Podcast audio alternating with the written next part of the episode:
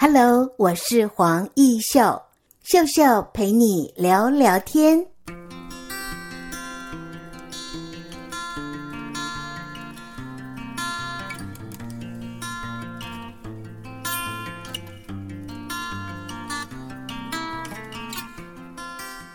在今天的节目单元里，我们很高兴为听众朋友邀请到了异想世界的创办人丁博瑜。博瑜你好，你好，大家好。嗯，你的英文名字叫 Amy，对，是，所以你的异想世界也把 Amy 呃融入你的品牌精神，对，叫做就 Amy Ting，那个 Ting 就是我的姓，这样子。嗯，嗯好，Amy Ting 的异想世界，对，好。那从小呢，我知道你喜欢捏捏。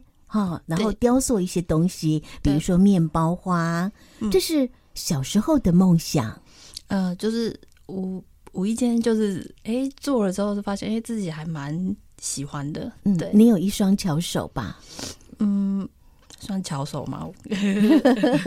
能够哈，就是雕塑很多很漂亮的东西。除了面包花，还有多肉植物，很疗愈的。对。对好，但是呢，如果听众朋友你知道丁博瑜的学历是博士的话，你就会想，这个根本就连不到一起哦。你可以告诉我们，你大学念的是？我其实原本是念食品食品加工，然后后来到大学的时候，我就转就是生物科技。好，大学念生物科技，硕士也是念生物科技。对，到了博士呢，就也是一样，就农业生物。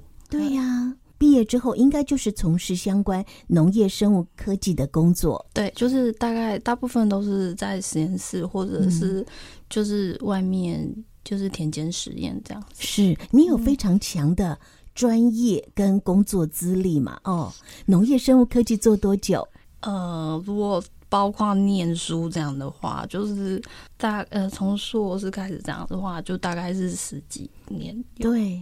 对，好，在你的工作领域有你的专业，但是呢，柏瑜哦，他说有一次呢，跟好朋友聊天，聊到了兴趣这两个字，哇，那这样子的状况之下，你就在探索什么是自己真正想要做的，结果呢？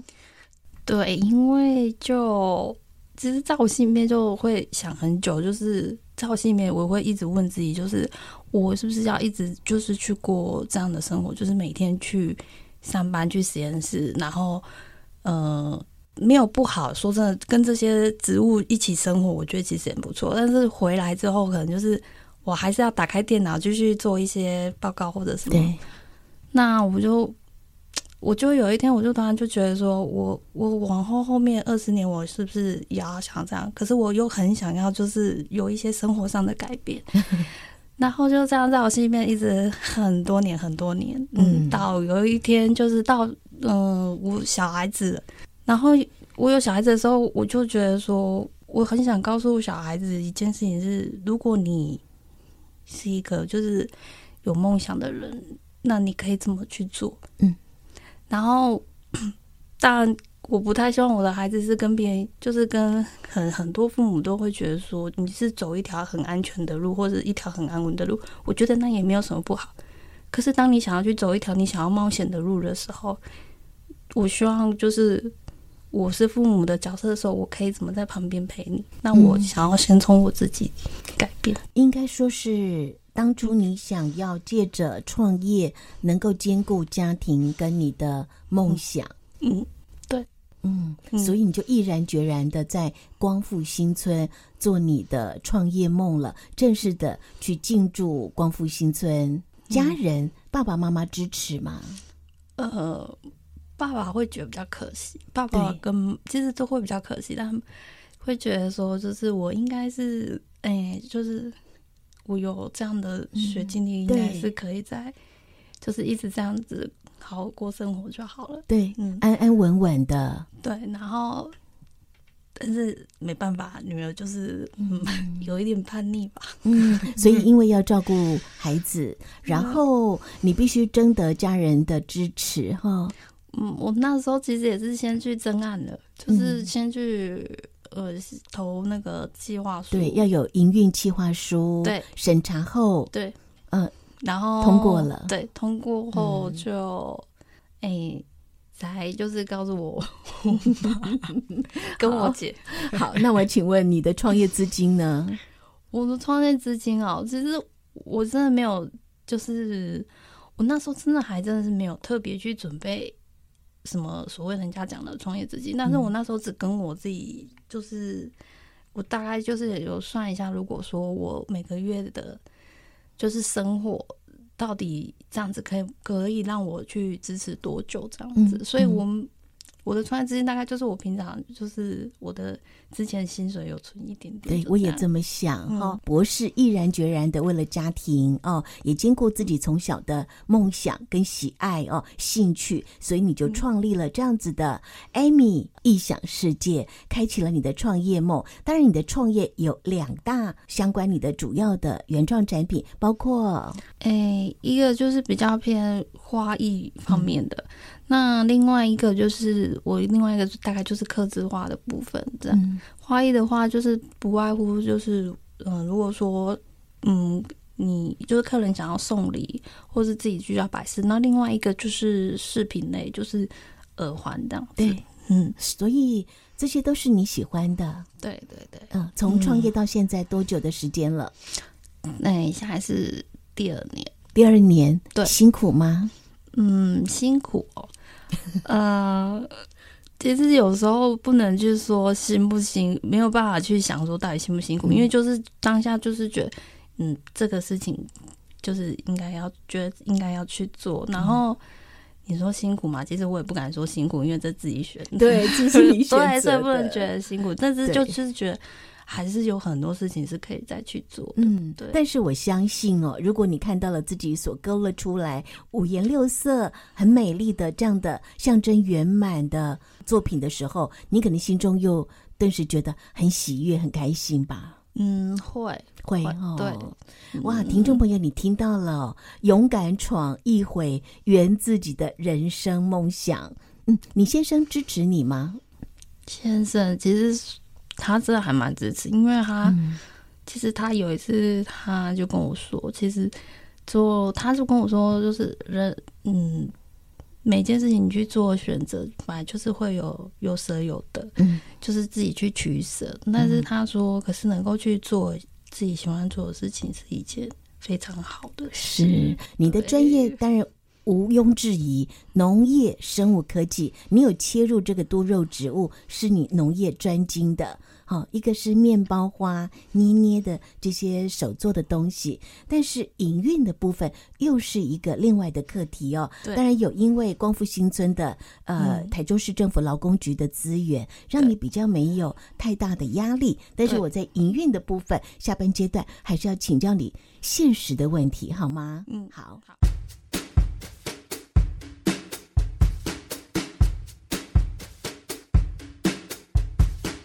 欢迎听众朋友再回到节目中来。今天的节目单元邀请到的就是 Amy，她自己的异想世界。第一段的节目当中，我们听到了哇，你的创业故事，从博士切入到创业，真的是不一样的角色哈。当营业者、创业者。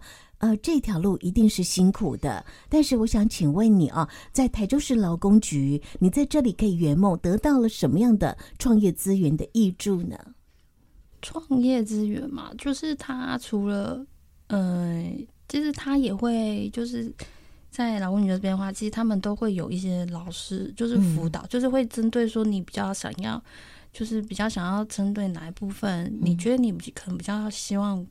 你比较欠缺的，然后就是劳工局这边也会会有辅专门的找专门的辅导老师，就是辅导老师辅导你创业。那你自己在分享，以前是员工嘛，现在是创业者，你缺乏哪一个部分需要辅导？